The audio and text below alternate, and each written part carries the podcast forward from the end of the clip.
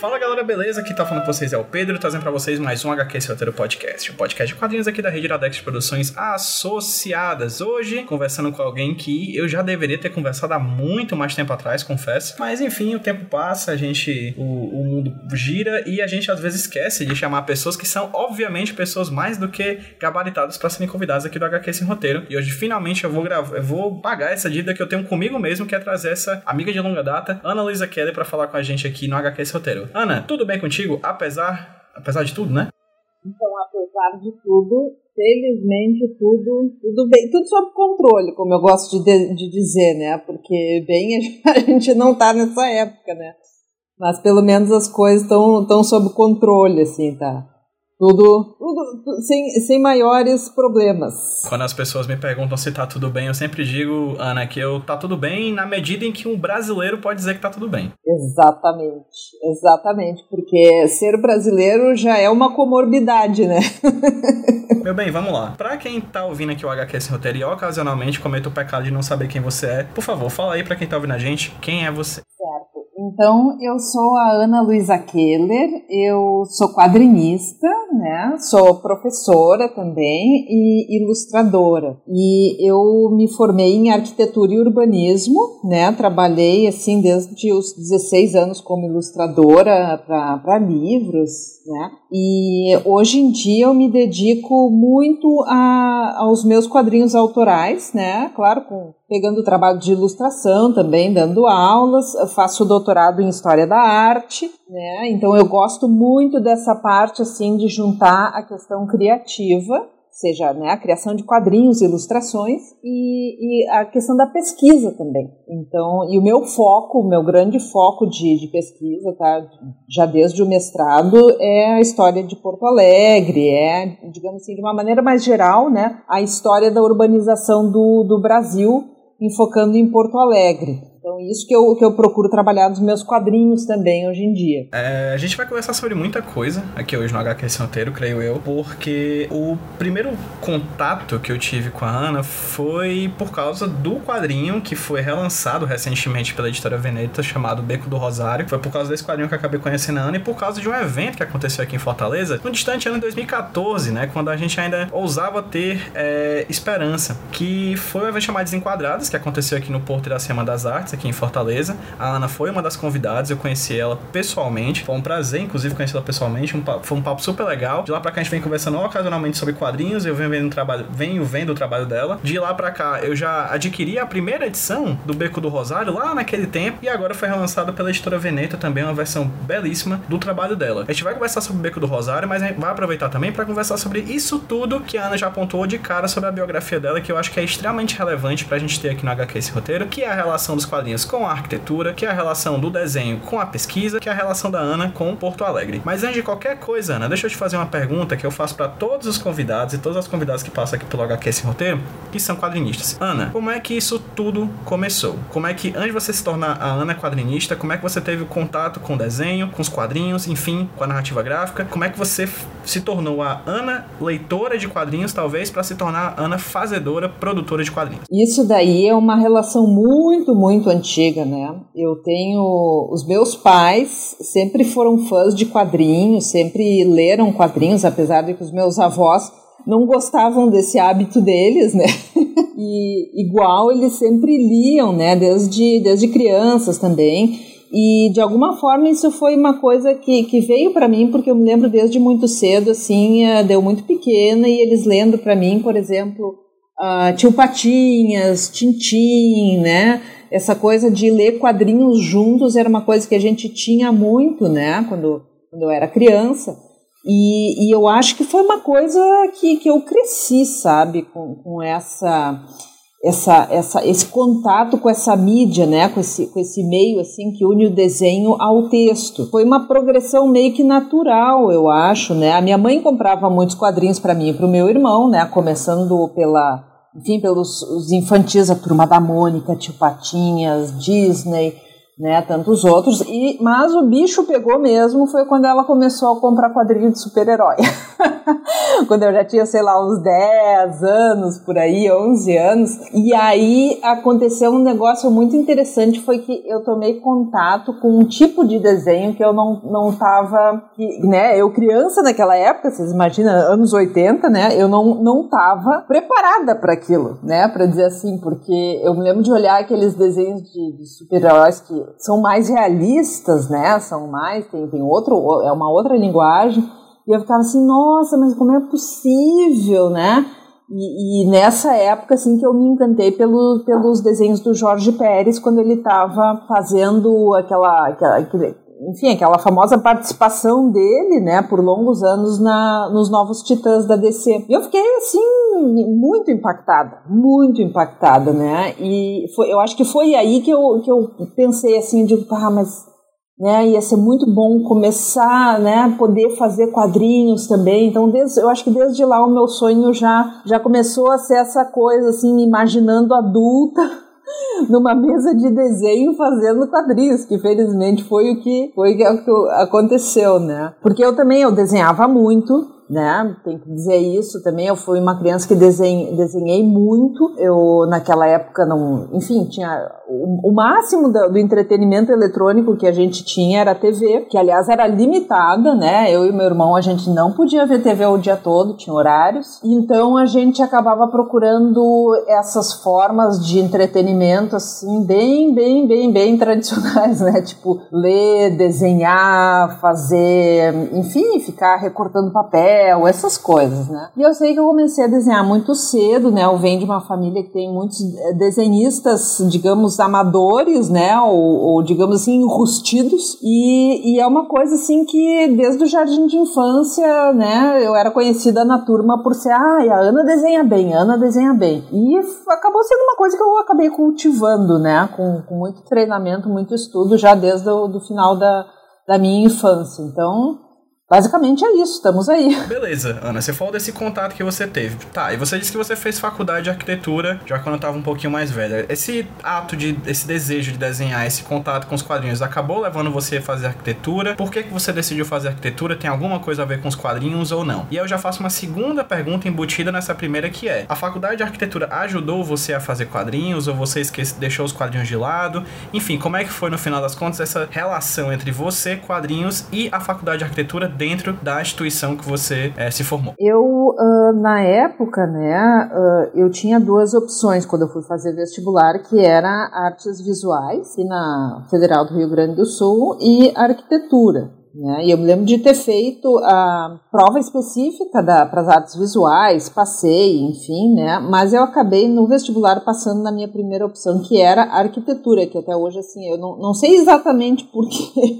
foi uma coisa, assim, que né, eu, foi, foi um período muito difícil da, da minha vida, sabe, assim, no, no sentido de que eu estava extremamente perdida, né, eu gostava de muitas, muitas coisas. É curioso que na época, eu tinha 17 anos, eu passei, comecei a fazer a faculdade de arquitetura e eu acabei odiando muito. Então eu troquei de curso, eu fui fazer medicina, sabe, eu acho que no inconsciente eu só queria estudar anatomia para desenhar, né? E, enfim, foi pior ainda, né? O primeiro ano foi bom e tal, mas uh, enfim, né, não, não, é, é aquela coisa, a gente sente que não tem nada a ver conosco, né, e na faculdade de arquitetura, para onde eu acabei voltando depois, né, eu, eu fiquei, assim, num, sempre numa relação de amor e ódio, porque, se ao mesmo tempo eu achava muito chato, mas muito chato mesmo, fazer todos aqueles trabalhos, e eu acho que quem fez arquitetura ou conhece, tem pessoas que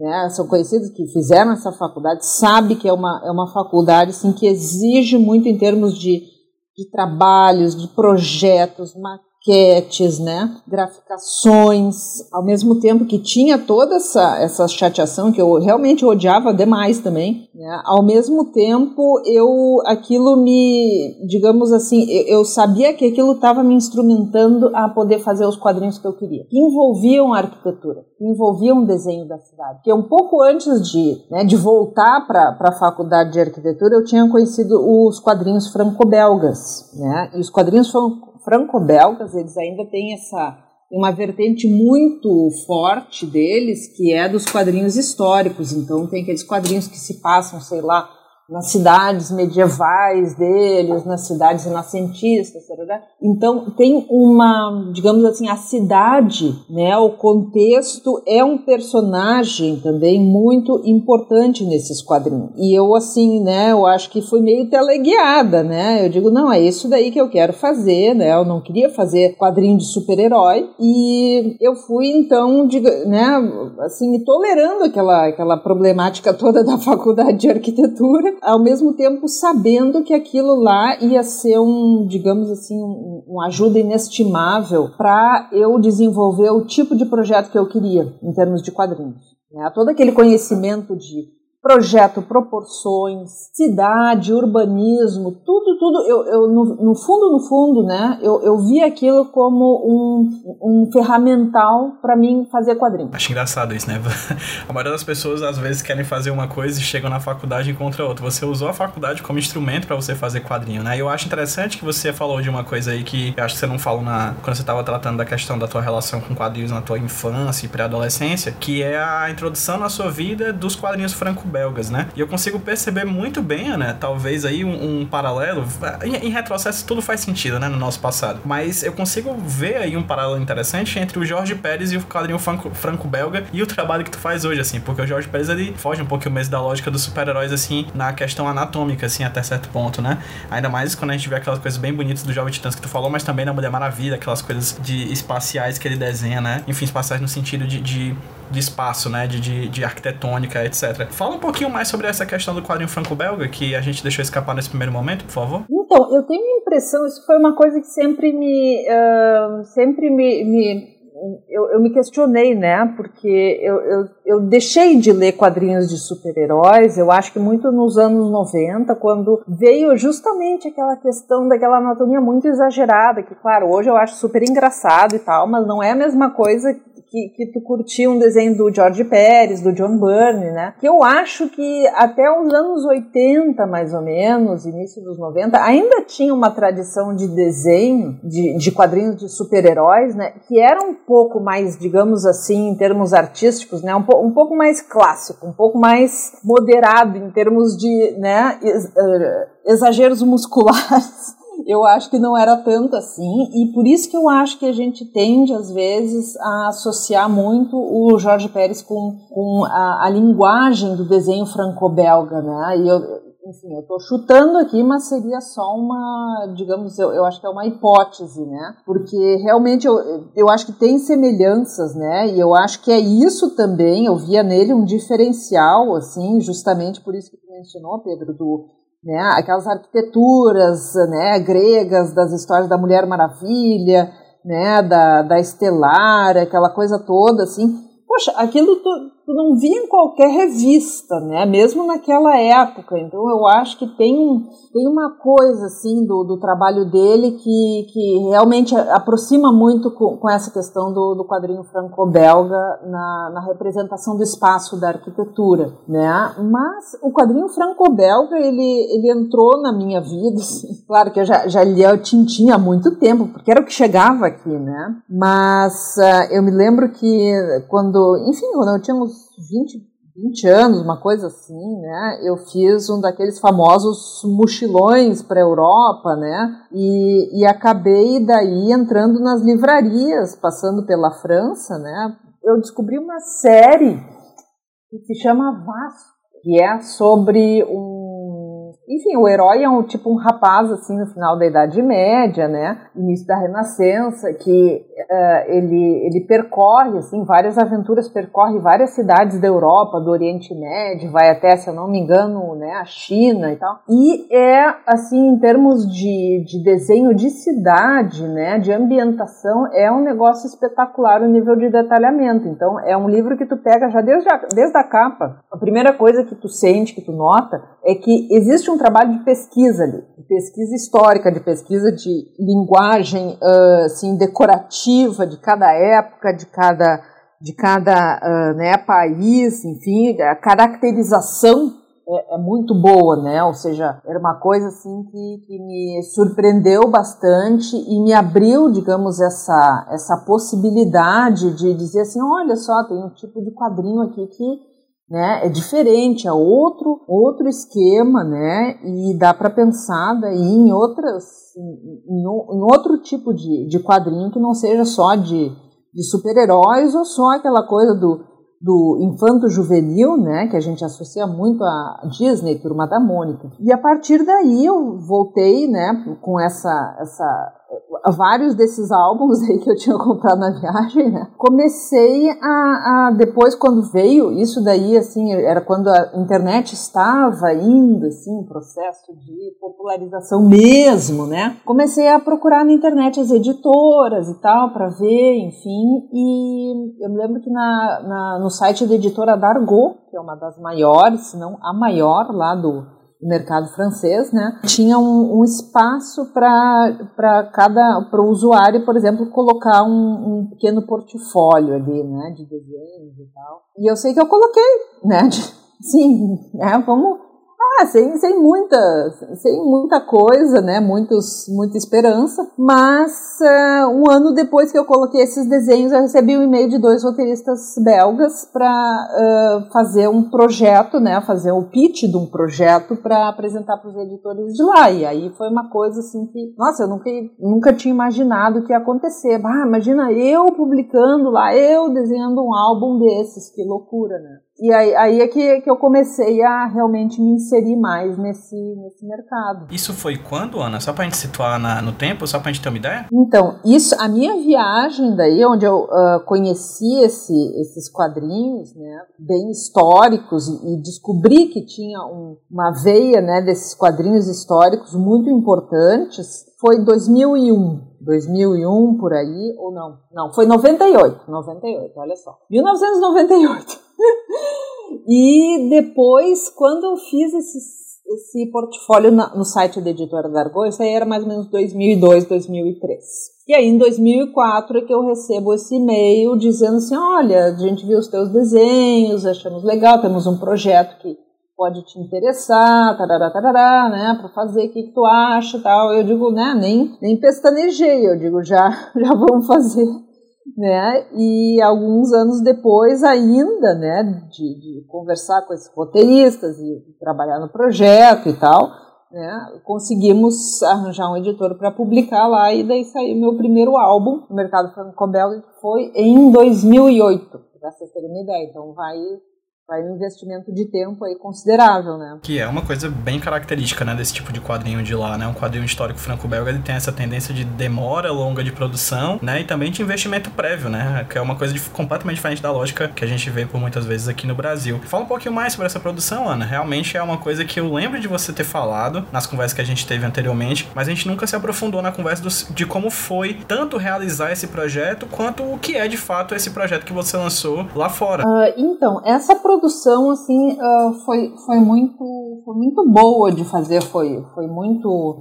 né, muito proveitosa, assim, porque eu tive, tive a sorte também de pegar dois roteiristas que, que são, né, se mostraram pessoas muito, digamos assim, muito honestas, muito fáceis de tratar, não tive problemas com eles, né. Ao contrário, a gente tem uma, digamos assim, a gente se segue nas redes sociais até hoje, né, tipo, eles são, são realmente pessoas que eu conheci pessoalmente lá depois e, e achei, assim, são muito, muito queridos esse primeiro projeto, Avra, que é uma história que se passa na. seria na região ali do Iraque, no, na, na Idade Média, né? É uma história assim de. Né, que fala muito ali do, daquela cultura muçulmana do início da Idade Média, que foi uma coisa que eu, eu comecei a pesquisar também muito, que eu me apaixonei muito na época, né? E que, uh, enfim, eu procurei fazer com toda, digamos, todo o cuidado em termos de, de pesquisa, de de, de, roupas, de arquiteturas, de paisagens, né? Mesmo não tendo conhecido o, o, lugar em si, né, pessoalmente. E isso é uma coisa que depois eu comecei a questionar muito, né?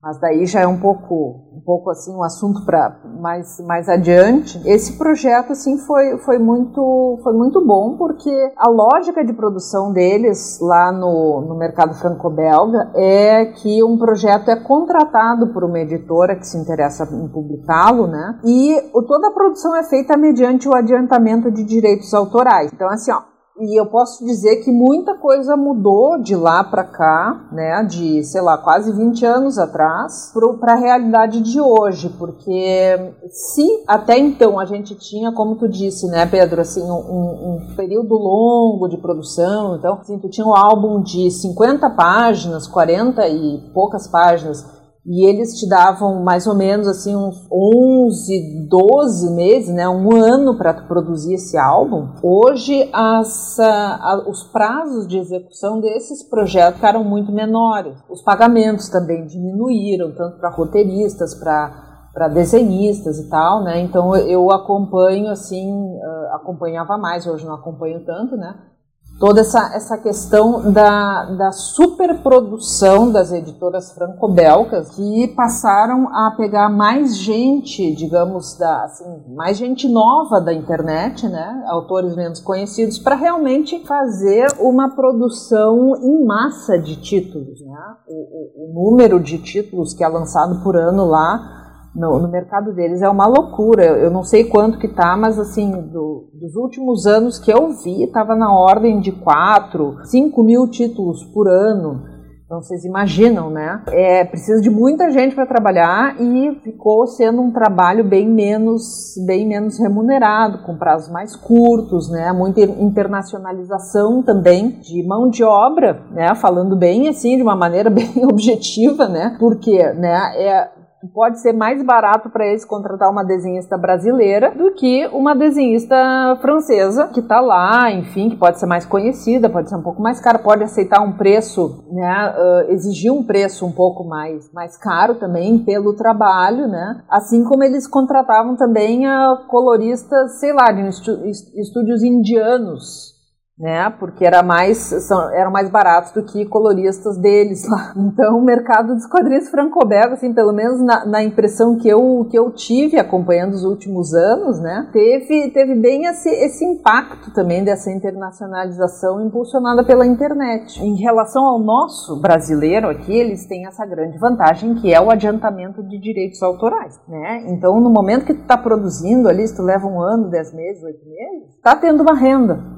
Eles estão te pagando por página. Então, isso daí era uma coisa, assim, uh, que é, continua sendo sempre muito importante, né? Porque a gente sabe que fazer quadrinhos é uma coisa que demora, é, é um esforço muito grande num, num, longo prazo, viu? Eu vejo cada, cada projeto de quadrinhos, para mim, por menor que seja, é uma, é uma maratona. Precisa né, pegar um ritmo, precisa se preparar e tu precisa realmente sustentar aquela produção ao longo de um tempo considerável, né? E, e, o mercado brasileiro é completamente diferente, né? Até onde eu, eu sei, assim, tem muito poucas, mas muito poucas editoras mesmo que conseguem bancar a produção. Geralmente, o que a gente tem que fazer como autor é chegar lá com um trabalho pronto e oferecer. Então, aí, aí já restringe muito mais quem consegue uh, ter, ter capacidade financeira, disponibilidade de tempo para fazer um projeto de quadrinhos, né, do que em outros, em outros lugares.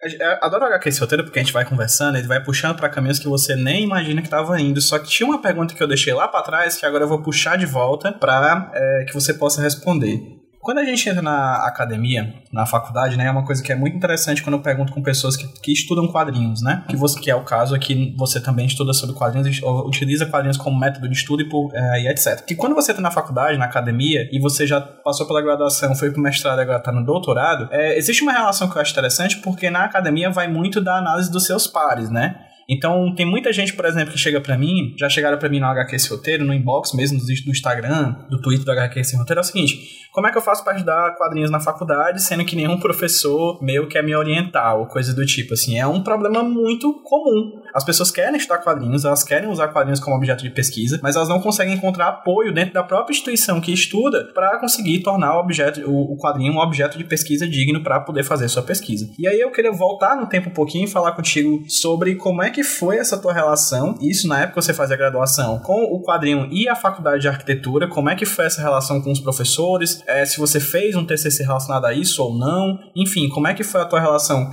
com o quadrinho junto à instituição que você se formou. E aproveitar talvez para já puxar isso para saber se o quadrinho também teve presente no teu mestrado e se está presente também no teu doutorado nesse momento. E também a mesma pergunta, como é que foi a recepção e a relação com essas instituições acadêmicas com o, o teu trabalho fazendo quadrinhos. Sabe que na graduação, tipo, né, as pessoas da minha turma até sabiam que eu fazia quadrinhos, né, que eu tinha, enfim, fazia fanzine com os amigos naquela época e tal, né. Mas eu não trazia aquilo para dentro da, da, da, faculdade, porque, como é que eu vou te dizer, eu, eu assim, não, digamos assim, eu não tinha esperança na verdade, que aquilo fosse ter alguma pertinência ali dentro do curso que eu estava fazendo. E, e, talvez eu sei que para alguns professores, até eu sei que, que, que, eram muito receptivos, seriam muito receptivos, né?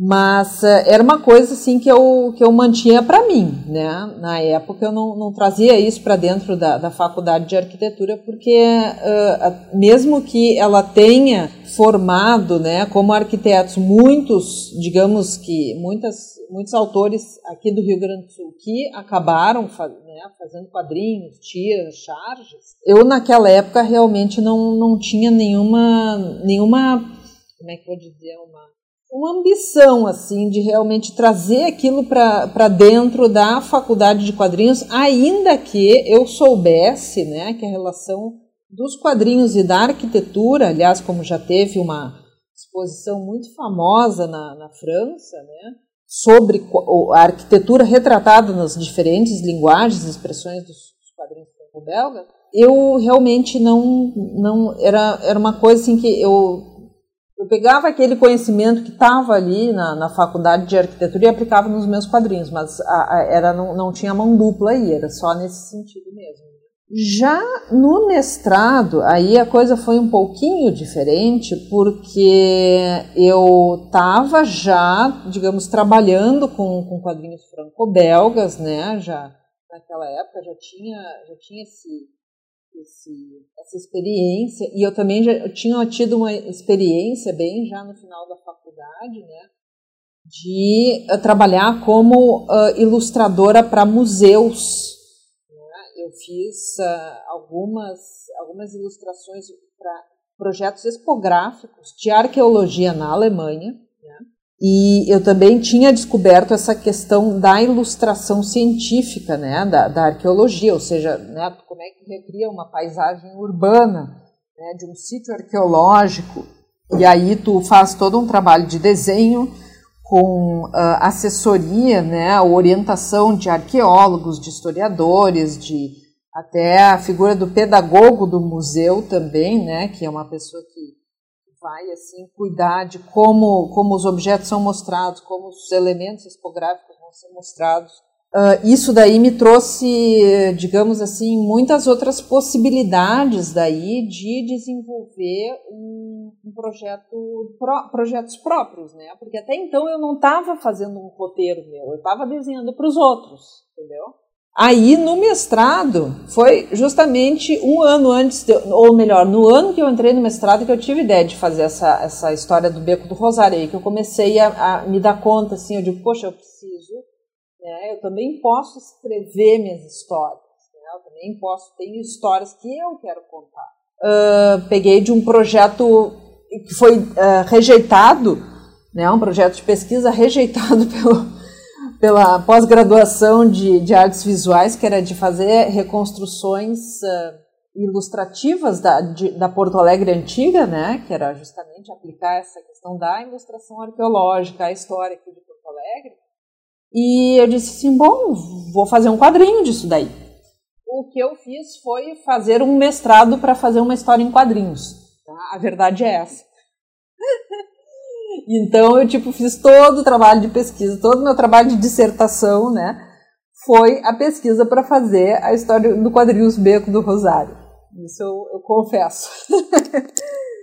e agora, então sempre sempre tem essa relação assim, né? O que eu estou pesquisando é para montar aquele mundo, assim, o world building, né, que a gente chama em inglês, para fazer uma história em quadrinhos. Então, isso agora no, no doutorado também continua de outra forma, mas uh, nunca nunca dissocio, né? Só que agora no doutorado tem uma diferença, assim, que eu tenho, né? A minha orientadora, ela tem uma, uma, ela sabe, conhece meu trabalho de quadrinhos e ela tem uma postura assim muito encorajadora no sentido de, de, de fazer uma produção acadêmica né, relacionada mais estreitamente à academia em quadrinhos.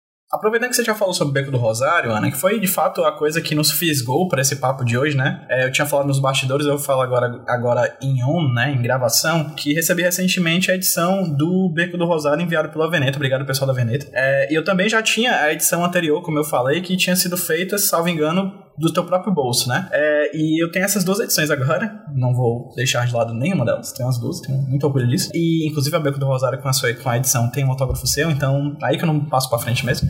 Então o Beco do Rosário é essa história sobre um local de Porto Alegre. E recentemente aqui, Ana, no, no HQ Esse Roteiro, eu tive a oportunidade de entrevistar o José Aguiar, lá de Curitiba, sobre um quadrinho dele chamado CWB, que também é um quadrinho que fala sobre a história de Curitiba, uma história surrealista, completamente diferente do Beco do Rosário, mas ainda assim uma história afetiva sobre a cidade em que ele nasceu e cresceu e se desenvolveu, né? E aí eu queria te fazer essa pergunta, antes mesmo de desembocar em Beco do Rosário, perguntar sobre como é essa relação de você, Ana Keller, com a cidade de Porto Alegre ao ponto de você decidir fazer um quadrinho sobre ela, sobre essa cidade. Eu tenho que dizer, né, que ter participado do FIC 2011, né, como convidada pela primeira vez, uh, foi muito determinante nessa, nessa, digamos assim, nessa, nessa virada que eu tive, né, de me ver como, como ilustrador, só, só como ilustradora, como desenhista de outros projetos para outras pessoas,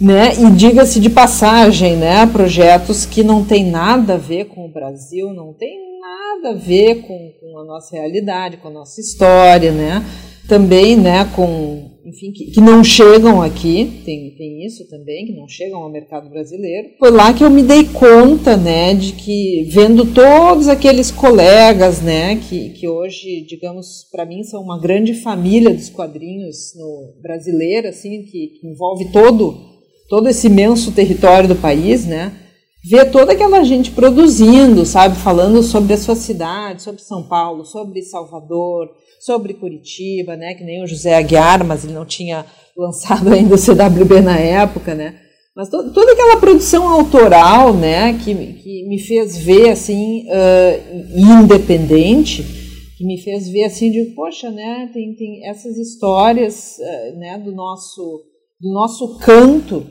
né, da, da nosso espaço, né, ah, que a gente acha assim, ah, ninguém vai se interessar, não é comercialmente viável, não é, digamos, interessante, né? Isso, esse pessoal todo me fez ver que é possível, que era possível, sim, que era possível, que e, e principalmente para mim naquela época era, era muito necessário, porque foi uma época que eu também estava muito frustrada com o meu trabalho no mercado franco-belga, estava muito cansada daquilo, sabe?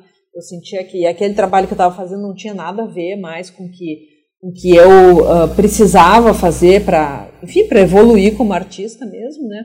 E, enfim, foi um momento extremamente transformador para mim e eu voltei para Porto Alegre de, de Belo Horizonte, assim, com, com essa coisa na cabeça. Eu digo, não, não, eu preciso, preciso mudar o rumo, eu preciso fazer alguma coisa minha, eu preciso ver, assim, o que, que eu quero fazer, né? Como autora, como pesquisadora, e foi aí que eu decidi assim, eu digo, não, vamos, vamos fazer um negócio sobre uma coisa que eu, sim, sempre fui muito apaixonada, né? Que é essa, essa questão da história urbana. História urbana, essa visão da cidade como uma sobreposição de temporalidades diferentes que a gente percorre, que a gente, né, que a gente vive, que tem histórias infinitas ali em cada cantinho, né? E que eu tinha crescido muito com essa impressão de que não, só as cidades europeias são assim, porque elas são muito antigas. E, e foi aí que eu digo assim, não, as cidades brasileiras têm, e mesmo Porto Alegre, que é uma, uma cidade colonial portuguesa relativamente jovem, né, que data do metade do século XVIII, mais ou menos, Uh, tem muita coisa para contar também, tem muitas histórias interessantes. Né? E, e aí que eu, que eu peguei assim uma outra coisa que me interessava muito, que era essa questão da história da modernidade, né, nos primeiros séculos do século XX. Foi aí que eu descobri que as grandes reformas da, de Porto Alegre, as reformas urbanas, tinham começado. Aí deu a deixa assim para pensar, tá, mas e as, as, pessoas dessa cidade, como é que elas estavam vivendo isso? E aí foi que surgiu o, a história do, do Beco do Rosário, né? Basicamente, acho que foi isso. Perfeito, Ana. O que é Beco do Rosário? Tanto o local quanto o quadrinho. Então, o antigo Beco do Rosário era uma viela estreita, tá? Aqui de Porto Alegre, bem assim do, bem aqui no centro de Porto Alegre mesmo, que dava na Rua do Rosário. Olha só como é que era, digamos, construído a, a construída a nomeação do espaço lá no, né, no século XIX, quando a cidade ainda era bem muito pequenininha, né? um pouco ocupada, né? Então era uma viela que dava na Rua do Rosário, que é uh, nomeada, né, pela Igreja do Rosário, que assim como em Fortaleza, assim como em Salvador, assim como em várias outras cidades do, do Brasil, é uma, digamos, é a Igreja da Irmandade do Rosário, que tradicionalmente é a irmandade, né, a paróquia das populações negras urbanas, né, brasileiras. Então, essa questão do, né, do, dessa herança afro-brasileira também estava me interessando muito naquela época, aliás, sempre me interessa, né, porque eu acho que, que não existiria Brasil como a gente conhece hoje sem, sem toda essa questão da escravidão, né, do, do racismo, enfim, to, toda essa trajetória. Então, eu quis ver assim, estava vendo também esse espaço do Beco do Rosário, como um espaço negro de Porto Alegre. E aí uh, entra aquela questão assim, ah, não, mas aí no sul, né, aí em Porto Alegre, Rio Grande do Sul, é todo mundo italiano e alemão. Eu digo, não mesmo. Aqui a gente tem, teve uma presença negra, ainda tem, né, e uma participação uh, negra na, na, nossa cultura, no, na, na, música, na, na língua, em tudo em tudo, assim, né, tão grande quanto, eu diria, não tanto quanto Salvador, naturalmente, né, mas quanto em quase qualquer outra capital brasileira, né, a questão é que se construiu um imaginário muito branqueado, né, de imigrantes, não, aqui tem muitos imigrantes, que realmente tinha, só que não dá para esquecer que Porto Alegre foi construída por negros, por, por, por afro-brasileiros, por africanos, né, por toda essa população. E isso daí me fisgou muito para esse espaço também. Eu aprendi, ah, ali estava a igreja, que, né, os, os escravos, os escravizados, os libertos, os, né, toda aquela comunidade negra de Porto Alegre fundou essa irmandade ainda no século XVIII, lá no finalzinho do século XVIII. Então, né, para a gente ver assim aquele retrato, né, que, que tem muito na literatura, na cultura pop, né, de, ah, mas a escravidão, então eles estavam lá só sofrendo, eram vítimas né, estavam, enfim, não, não faziam nada. Não, não, essas, essas populações, né, as populações uh, negras da, das cidades, eu diria, ouso dizer, de todo o Brasil, estavam formando irmandades, estavam formando sociedades de ajudas mútuas, fazendo jornais, imprimindo jornais, tinha imprensa. Que, e isso daí foge totalmente da, daquela, né, aquele senso comum que a gente se acostuma muito a ver, né? Então, assim, era uma comunidade que estava lutando muito, construiu essa igreja. Imagina assim, né, aqueles escravizados que pediam licença aos seus senhores, né, para ter uma hora de folga, iam lá carregar tijolo, carregar madeira, né, para construir uma igreja belíssima de, né, arquitetura, aquela arquitetura colonial portuguesa ali, que infelizmente foi demolida, né? Hoje a que tem lá foi construída nos anos 50. Enfim, tudo isso para dizer que o Beco do Rosário passou a ser a Rua 24 de Maio, né? ainda um beco, não sem saída, tinha saída, tá? Como a grande maioria dos becos de Porto Alegre. E uh, hoje é a Avenida Otávio Rocha. Se transformou na Avenida Otávio Rocha a partir da demolição de um lado inteiro né, das, das suas quadras ali para fazer um alargamento. Imagina, né, todas essa, essas camadas, assim, um espaço uh, muito marcado pela cultura negra, pela presença negra, né, no centro de Porto Alegre, que depois teve essa população expulsa ali para fazer uma modernização e, consequentemente, uma gentrificação desse espaço, né? Uh, tem ali, eu, eu vi ali muita coisa que poderia ser contada, então, assim, ó, pela, pela dificuldade de achar, né, uh, testemunhos da época, eu, eu até agora não achei, né, de pessoas que tenham sido realmente expulsas ali ou, ou né, despejadas dos seus, das suas casas para fazer essa demolição, né, eu tive que imaginar, e aí que surgiu a, a história da, da Vitória,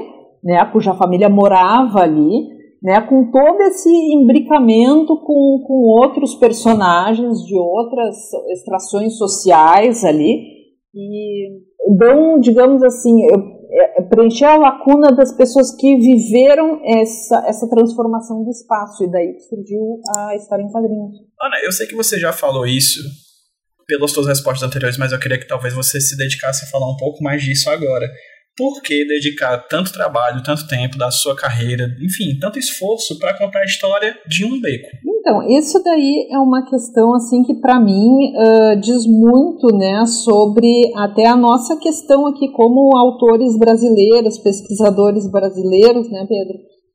Uh, os nossos pequenos espaços também têm muitas histórias. Isso foi uma coisa que, que eu, eu né, pensei muito e, e foi uma coisa que eu, é uma coisa que eu discuto muito comigo mesma, né?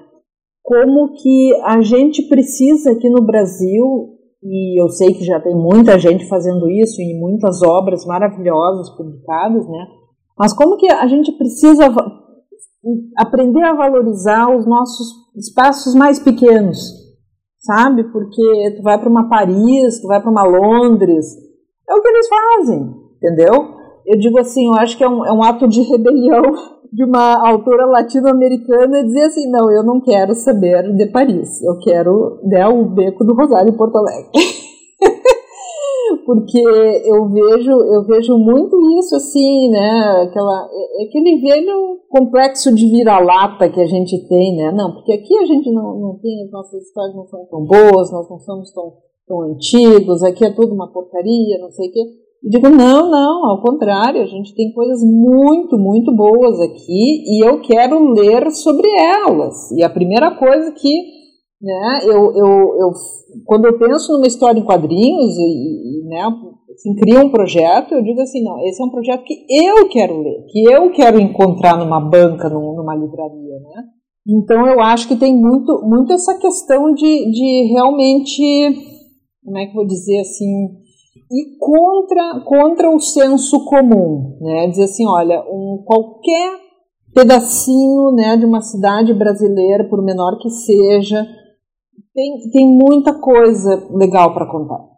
Tem muita coisa legal para contar, é só escavar para encontrar ali onde é que estão as, as experiências de vida, onde é que estão as transformações do espaço, essa, toda essa questão, né, a, a, própria importância que se dá a cada lugar, né, que nem diz, um beco, né, mas uh, tudo isso, no final das contas, é a gente que, que dá ou não essa importância, né. Então, eu, eu fiz, digamos, esse caminho inverso. Digo, não, vou tornar um beco de Porto Alegre famoso. Ninguém conhece mais nem aqui em Porto Alegre. Então, é, é nesse sentido. Tem uma, tem uma característica também de meio que de metonímia, né? É um beco, mas também não deixa de ser a história da cidade de Porto Alegre e também não deixa de ser a história do Brasil, não é isso? É, exatamente, exatamente. Sabe que eu tô lendo agora um livro que eu, eu tô adorando, que é A Bailarina da Morte, da Lydia Sparks, e ela escreve com uma outra autora, que agora infelizmente eu não, não me recordo o, o sobrenome, né? E ela tava falando justamente, né, dessa, dessa invasão né, da, da gripe espanhola em diversas capitais brasileiras e eu estou lendo sobre Salvador e também antes disso veio Recife, né? E ela falando ali, não, mas justamente naquela época ali, 1912, 1914, né, os poderes públicos estavam querendo transformar aquelas ruelas coloniais, aqueles becos de Salvador, né, aquelas ladeiras ali, em uh, grandes avenidas, bulevares iluminados, etc, etc, né? Bem a moda parisiense, né? Isso aconteceu no Rio, antes, lá por 1902, 1903, com o Pereira Passos, né? justamente porque a gente estava querendo trazer para o Brasil, o Brasil queria deixar de ser um país colonial, né? queria apagar o seu passado colonial, seu passado escravista, inclusive o passado negro, e aí se a gente for para uma questão de branqueamento, né, de, de eugenia, enfim, toda uma europeização do Brasil, que infelizmente a gente vê muito assim, eu pelo menos vejo, né, até hoje, aí a conversa, né, vai longe.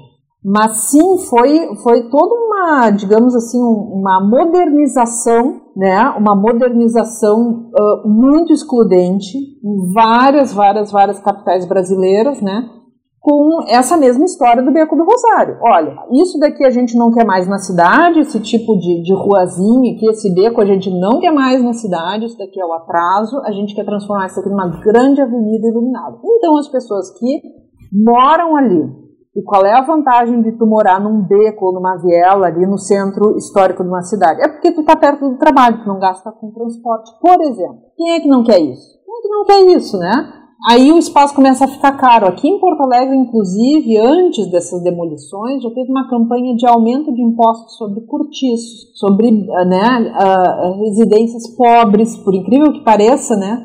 Eram as que pagavam impostos urbanos mais caros, justamente para começar a fazer com que essas populações mais pobres perdessem esse, esse direito de morar no centro da cidade, né? O que é onde tem os serviços, onde tem os empregos, onde tem, enfim, o acesso mais facilitado a, digamos, a reprodução da vida. E isso daí, então, é, assim, uma, digamos assim, a história do Beco do Rosário, né? É uma história das, das cidades brasileiras naquela época. Perfeito, Ana. Vamos lá. É, você falou uma coisa que eu achei interessantíssimo, que foi seu trabalho em relação à ilustração científica de museus, né? E tem uma coisa no Beco do Rosário, e de qualquer história em quadrinhos também, que de certa forma é um, uma, um desejo de imersão de quem está lendo o quadrinho e se ambientar naquele universo, né? Então você fez arquitetura, fez mestrado, tá fazendo doutorado em História da Arte e o Beco do Rosário não é formado simplesmente por edificações. É, tem muitas edificações, os desenhos da cidade são belíssimos, mas também tem pessoas no quadrinho, né? Tem gente nos quadrinhos. E você faz um quadrinho bastante diverso de gente, né? Pessoas de vários tamanhos, formas, cores, etc. E também de roupas, né? Muito focadas daquela época, etc. Enfim, é um quadrinho muito imersivo naquele período que você está narrando. Ana, como é que foi também, além do trabalho de pesquisar a arquitetura de um local que já nem existe mais na tua cidade, como é que foi trabalhar em busca das referências para o ambiente visual e para a criação desses personagens que andam pelo Beco do Rosário. Ah, então isso daí foi uma coisa que eu adorei fazer, que é uma pesquisa de realmente de caracterizações, né, de personagens. E fico feliz que tu tenha, tenha tido essa impressão, assim, ficou bem imersivo, porque realmente é, é uma coisa que eu busquei muito, né, e que eu ainda busco entender mais aquela época, como é que era a visualidade, né, o que, que as pessoas enxergavam, o que estava na paisagem, né, toda essa, essa questão que é realmente muito aproximada dessa, desse trabalho de ilustração arqueológica, que é uma reconstrução né, de uma paisagem urbana. E aí entram as pessoas também.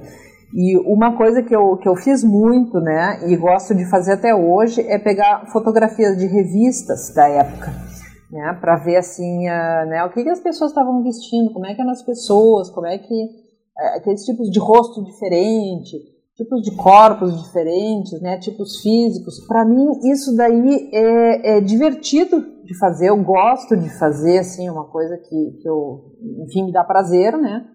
E também um, as, a questão do, das, do exame das fotos da, da cidade, né? Quem é que estava naquelas ruas? Quem é que quem é que estava percorrendo? Quem é que estava vivendo aquelas ruas? Como é que estavam vestidos, né? Isso diz muito da época também. E o que eu achei interessante foi que uh, né, até aquela época, mais ou menos, assim, de 1930, eu diria, né, das fotos que eu vi, pelo menos, né, a grande maioria de pessoas que, das pessoas que se vê percorrendo as ruas de, de Porto Alegre uh, é de homens, né, homens, homens bem vestidos, daí tinha também muitas crianças, né, crianças claramente de rua ali, uh, enfim, negros, né? População negra ali também mais presente nas ruas, né? Pelo que eu, pela impressão que eu tenho, né? E, e tudo isso daí é inspirando, né? A criação desse, de, de personagens, de, de, dessas pessoas que realmente que viviam esses espaços na, naquela época. Então é, é assim, é uma coisa meio voyeur até. Mas eu acho que enriquece, porque senão, né, e era uma coisa que eu, que eu criticava muito nas, nas, nas revistas de, de super-heróis, né, é que, considerando que também são produzidos numa escala industrial, com um tempo muito mais curto, né, é que todos os personagens eram muito parecidos uns com os outros, às vezes era a mesma cara, só trocava de cabelo, né. E, e eu, eu fiz um esforço muito de evitar isso daí. Fiz, fiz um esforço de, enfim, construir essa diversidade que era, né, que eu queria ver refletida, assim, no, na cidade que eu que eu estava reconstruindo. Ana, pergunta técnica. Como é que foi feito Beco do Rosário? Foi entre tintas e, e digitalizações? Como é que foi a produção do Beco do Rosário? para a gente ter ele impresso agora em mãos aqui com a gente? Uh, eu ainda sou uma artista quase que totalmente tradicional, né? Eu fiz ele todo em papel, né? As páginas são todas desenhadas em papel de aquarela, uh, a arte final é toda com bico de pena, né? Enfim, as, as cores são, são diretamente sobre as páginas ali desenhadas uh, com nanquim, né? E a, eu acho que a única parte que eu fiz mais, assim, realmente por, por exaustão no, no computador, né, foi a parte do, do letreiramento. Né? Eu fiz um storyboard, né? Fiz, escrevi todo o roteiro, enfim, fiz, fiz o storyboard. Depois desse storyboard eu já coloquei todos os, os balões e, e textos para saber o, o, espaço que ele, isso daí ia, ia ocupar, né? Mas depois disso, assim, toda, todo o desenho, toda a pintura, todo, né, foi, foi tudo feito à, à, moda antiga, né, tudo materiais tradicionais, aquarela, bico de pena, nanquim. E uma diferença que teve agora nessa, nessa publicação da versão, enfim, completa, né, é que eu tive o apoio daí do, do programa Rumos, né, do, do Itaú Cultural, e aí eu consegui fazer uma coisa que eu não tinha conseguido fazer uh, na edição de 2015, que foi independente, né, que eu, digamos assim, paguei, dentro disso, do meu bolso, uh, que foi fotografar as páginas de aquarela.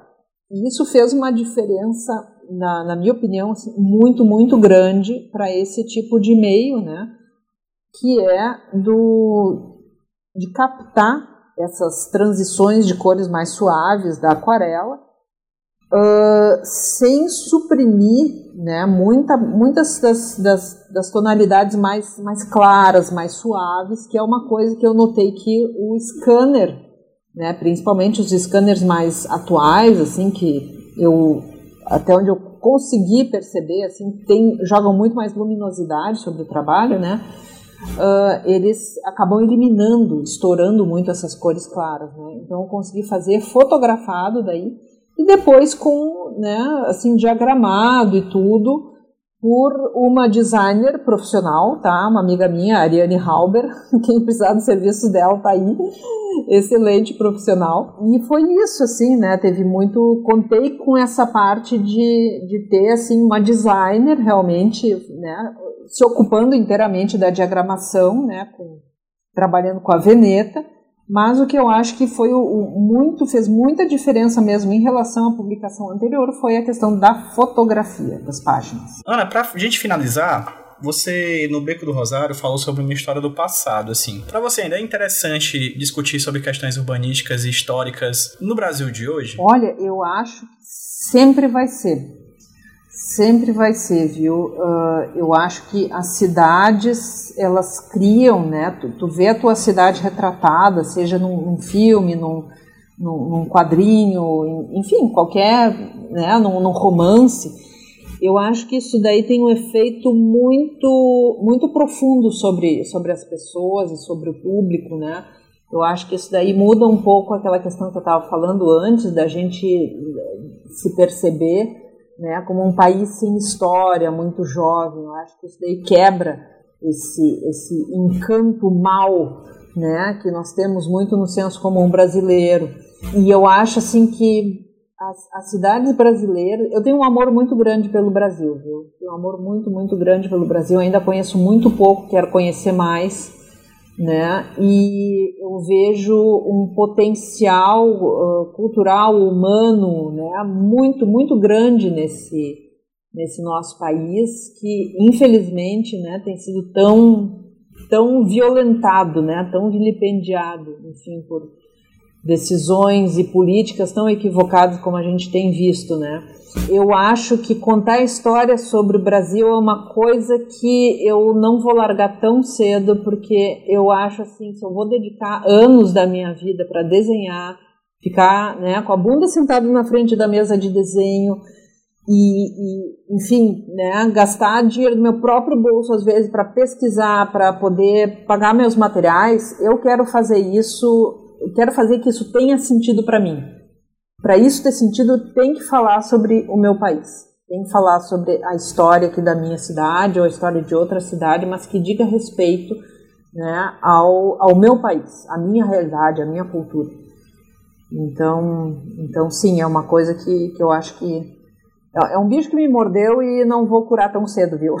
Ana, para quem quiser adquirir Beco do Rosário, para quem quiser conhecer um pouco mais do seu trabalho, te seguir nas redes sociais para ver os projetos que vão vir no futuro. É aquele momento do jabá agora, então fala para quem tá ouvindo a gente como eles conseguem adquirir Beco do Rosário e onde as pessoas conseguem te encontrar nas redes sociais. Ah, ótimo. Então, Gente, o Beco do Rosário vocês podem adquirir diretamente no site da editora Veneta, tá? Uh, provavelmente em vários outros sites de livrarias, mas eu tenho um pedido para fazer para vocês. Apoiem as nossas gibiterias, tá? a Itiban, a Ugra Presta, a Loja Monstra. Comprem com eles também, porque eles estão fazendo um trabalho muito legal aí de, de apresentação, de curadoria de quadrinhos, né?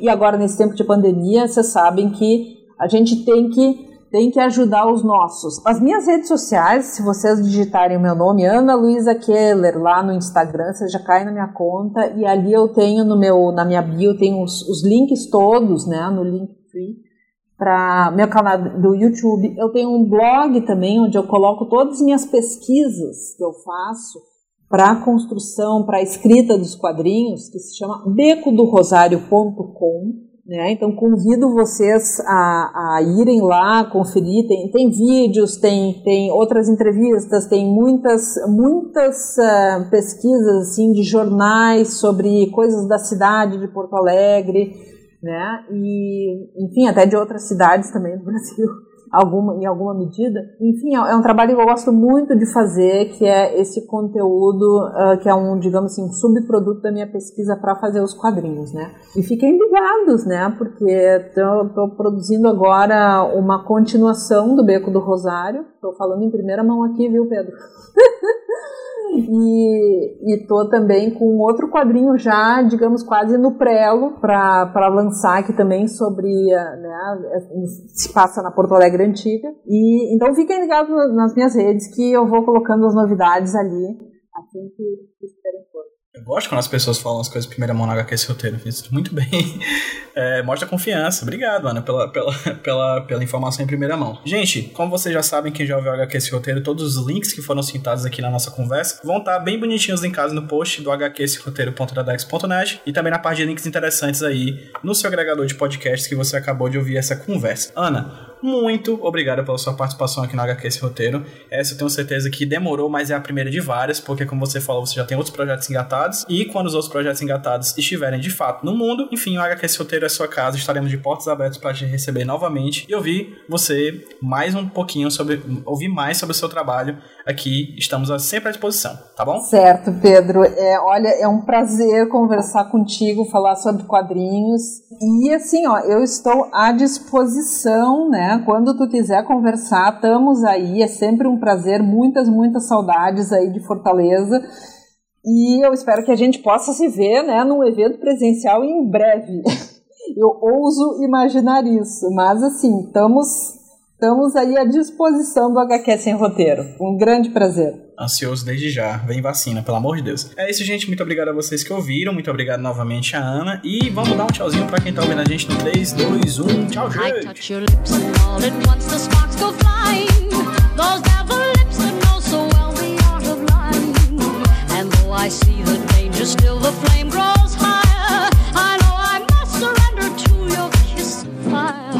I touch your lips and all at once the sparks go flying. Those devils.